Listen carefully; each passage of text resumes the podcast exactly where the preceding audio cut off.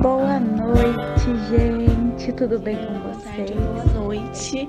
Seja bem-vindo a mais um estudo de Romanos no nosso Palavras de Restauração. Se você não Beatriz e esse é mais um Palavras de Restauração. Bom dia a todos vocês. Olá, você está ouvindo Palavras Olá, de Restauração. querida irmã e minha querida irmã. Em nome do Pai, do Filho e do Espírito Santo. Boa noite, gente. Tudo bem com vocês? Restauração. E é com muita alegria que nós iremos estudar mais um Que bom tê-lo novamente aqui conosco. Meu nome é Maria Carolina e faço parte do grupo Restauração. Olá, tudo bem com vocês? Eu sou a Larissa e eu estou aqui para apresentar mais um episódio do Palavras Restaura. E dessa vez nós já estamos na segunda carta ao Timóteo. Então, meu irmão, se por acaso você caiu aqui sem saber o que está acontecendo, eu recomendo a você ir acompanhar nossos estudos e reflexões bíblicas, que tem muitos outros livros antes desse para que você possa acompanhar na ordem e possa se aprofundar na graça juntamente conosco. Bom, dessa vez nós estamos no capítulo 3 do 2 Timóteo, como eu já mencionei, do versículo 1 ao 17. Então, se você quiser e puder, é, pegue a sua palavra para poder acompanhar melhor comigo, para poder entender de uma forma melhor. Se não, é só me ouvir, ok? Antes de nós iniciarmos, eu gostaria de começar esse estudo em nome de Deus que é Pai, Filho e Espírito Santo. Amém. Invocar a presença do Espírito Santo para que ele possa nos guiar, para que ele possa fazer com que esse crescimento germine em nossos corações, para que deem frutos bons em nossa vida e em nossa caminhada. Vinde, Espírito Santo, e enchei os corações de vossos fiéis, e acendei neles o fogo do vosso amor. Enviai o vosso Espírito, e tudo será criado. Renovareis a face da terra. Oremos. Ó Deus, que instruites os corações dos vossos fiéis, com a luz do Espírito Santo, fazer que apreciemos retamente todo, todas as coisas, segundo o mesmo Espírito, e gozemos sempre da sua consolação, por Cristo, Senhor nosso. Amém. Então, vamos lá. Not últimos dias. Nota bem o seguinte: nos últimos dias haverá um período difícil. Os homens se tornarão egoístas, avarentos, fanfarrões, soberbos, rebeldes aos pais, ingratos, malvados, desalmados, desleais, caluniadores, devassos, cruéis, inimigos dos bens, traidores insolentes, cegos de orgulho, amigos dos prazeres e não de Deus. Ostentarão a aparência da piedade, mas desdenharão a realidade. Dessa gente, afasta-te. Deles fazem parte os que se insinuam jeitosamente pelas casas e enfeitiçam mulherzinhas carregadas de pecado, atormentadas por toda espécie de paixões, sempre a aprender sem nunca chegar ao conhecimento da verdade. Como Janes e Jambres resistiram a Moisés, assim também estes homens de coração pervertido, reprovados na fé, tentam resistir à verdade mas não irão longe, porque será manifestada a todos a sua insensatez. Como foi o daqueles dois.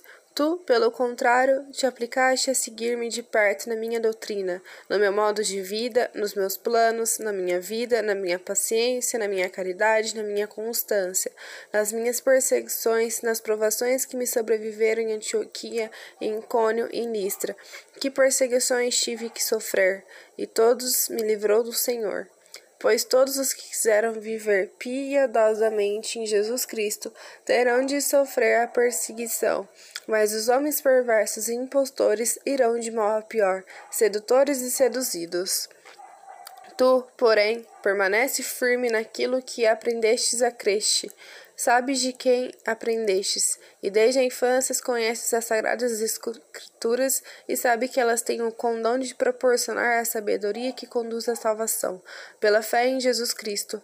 Toda a escritura é inspirada por Deus e útil para ensinar, para repreender, para corrigir e para formar na justiça. Por ela, o homem de Deus se torna perfeito, capacitado para toda boa obra.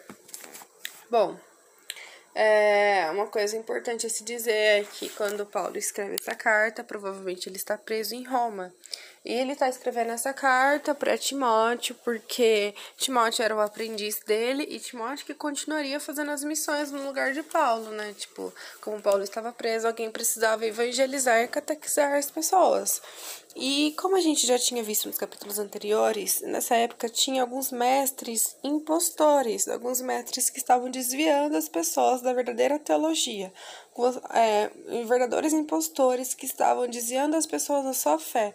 E é por isso que Paulo cita que é, Paulo continua nessa tecla, dizendo que existe muitos homens, muitas pessoas que é, não, é, não são de Deus. E quando ele fala aqui, nos últimos dias haverá um período difícil. Esse período difícil já está acontecendo, é, já, está, já, já estava acontecendo naquela época, já está acontecendo conosco, que são as pessoas, é, infelizmente, seduzidas pelos pecados. Nós estamos vivendo uma era onde o vício é mais é, supervalorizado do que as virtudes. Aqui ele cita várias, é, vários defeitos, várias coisas opostas às virtudes. E o que são virtudes? Virtudes são atos de amor que nos eleva a Deus. São atos que fazem com que a nossa alma se pareça mais com a de Deus. Faz com que a gente tenha melhores boas atitudes com a intenção de ganhar o reino de Deus, com a intenção de se parecer mais com Jesus Cristo, com a intenção de amar mais o nosso próximo e amar a Deus. E aqui ele cita várias coisas que são contrárias a isso. E ele fala que essas pessoas estão sendo enganadas, que essas pessoas estão fechando seus olhos para a verdade. Quem é a verdade? A verdade é Jesus, a verdade está em Jesus e essas pessoas não querem reconhecer. Então, é, por mais que Timóteo já tenha tentado falar, por mais que Paulo já tenha tentado falar com essas pessoas, por mais que eles já tentaram é, converter essas pessoas, o melhor é se afastar, porque eles não querem abrir os olhos para a verdade. E ele ainda fala que Timóteo, pelo contrário, preferiu abrir os olhos para a verdade juntamente com aquelas pessoas que estavam seguindo eles naquela época. Então, nós, hoje, que estamos com Jesus, nós temos Jesus e o mundo. O mundo está composto por essas pessoas que são egoístas, são avarentos, são fanfarrões, são soberbos, são rebeldes aos pais, são ingratos, malvados. É... E muitas vezes essas pessoas estão disfarçadas, muitas pessoas, essas pessoas é, justificam o seu a sua soberba, o seu egoísmo, o seu orgulho, o seu a sua falta de amor com o próximo como amor próprio.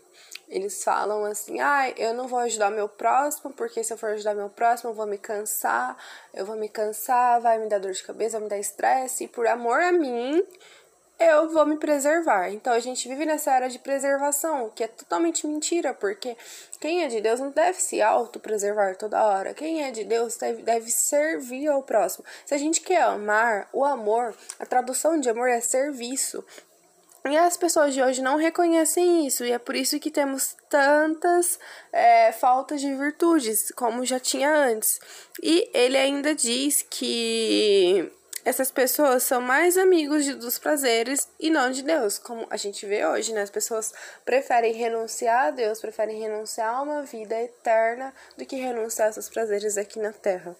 E, como eu continua, continuava dizendo, essas pessoas estão no mundo e nós, como Timóteo, estamos com aquele que vai nos guiar para o melhor. Aquele que vai nos guiar para o melhor hoje é Jesus Cristo. Então a gente se empenha na sua palavra, a gente se empenha nos seus evangelhos. E é, Paulo lembra Timóteo que Jesus nunca nos enganou. Quando Jesus disse para a gente seguir ele, nunca disse que ia ser uma, uma trilha de caminho feliz, uma trilha alegre, uma trilha calma. Não, ele diz que seria uma trilha difícil, assim como Paulo lembra que ele seguiu Jesus, porém teve muitas perseguições. Todavia, é, Jesus nos aguenta acordar, aguentar o nosso fardo. Então, é, a gente precisa confiar em Jesus.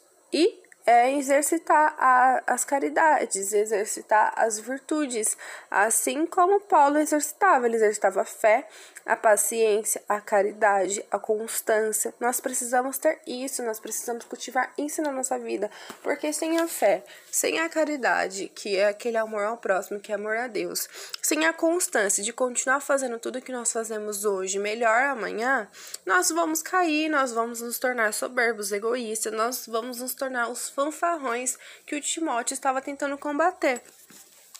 E depois de Paulo alertar Timóteo a tudo isso, ele ainda fala que é para ele permanecer firme naquilo que aprendestes e crestes. É, e ele lembra que desde as escrituras, ele desde pequeno ele conhece as escrituras e que essas é, escrituras são inspiradas por Deus. É, então, o que é, como assim escritura inspirada por Deus? Ele quis dizer que o Espírito Santo, que é a ligação de amor entre Deus Pai e Deus Filho, inspira nos corações de homens é, normais, homens de carne, a escreverem suas escrituras com aquilo que Deus quer passar para os seus filhos. Então, toda escritura, toda a Bíblia é inspiração de Deus. É de alguém que abriu seu coração para Deus, ouviu e escreveu o que estava acontecendo e o que Deus queria transmitir. E por ela, o homem de Deus se torna perfeito. Por que, que o homem. Por, porque através das escrituras o homem pode se tornar perfeito?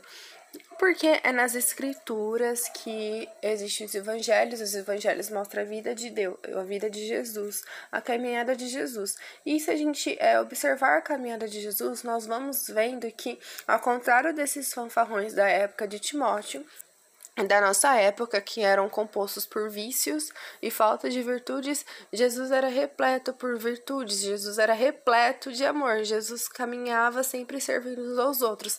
Então, se a gente seguir os seus exemplos, se a gente pedir para que Jesus nos ajude a seguir o seu exemplo, nós seremos pessoas compostas por virtudes, compostas por amor ao próximo, compostas de caridade, compostas de fé, compostas de serviço. Então, dessa forma nos tornaremos perfeitos perfeito, porque se a gente quiser e ser a imagem e semelhança de Jesus, nós seremos filhos perfeitos. Então, a reflexão de hoje é que a gente comece a ler mais o Evangelho de Jesus, é prestar mais atenção na vida de Jesus. E além de apenas ler, que a gente leve esse ensinamento para o nosso coração e do nosso coração, que trará aquela movimentação, aquele ardor de querer viver, a gente leve esses ensinamentos para a nossa cabeça, porque na nossa cabeça que vai vir a decisão, é nossa, na nossa cabeça que vai vir aquele sim, eu quero mudar. E que esse sim, quando esse sim te dizer eu quero mudar. Você vai pedir para Nossa Senhora constância, fé, esperança e caridade, porque essas virtudes vão te ajudar a continuar firme, essas virtudes vão continuar a te ajudar a exercitar o amor e a exercitar os seus bens, e assim você tornará cada vez mais imagem e semelhança de Jesus, e será contrário àquilo que o mundo prega, aquilo que aqueles fanfarrões da época do Timóteo pregam. Lembra, não é vale a pena ter vícios. Os vícios vão acabar um dia e só vai sobrar a sua alma ruim, a sua alma consumida pelo pecado. Então rejeite o pecado enquanto ainda há tempo. Bom, eu espero que vocês fiquem com Deus.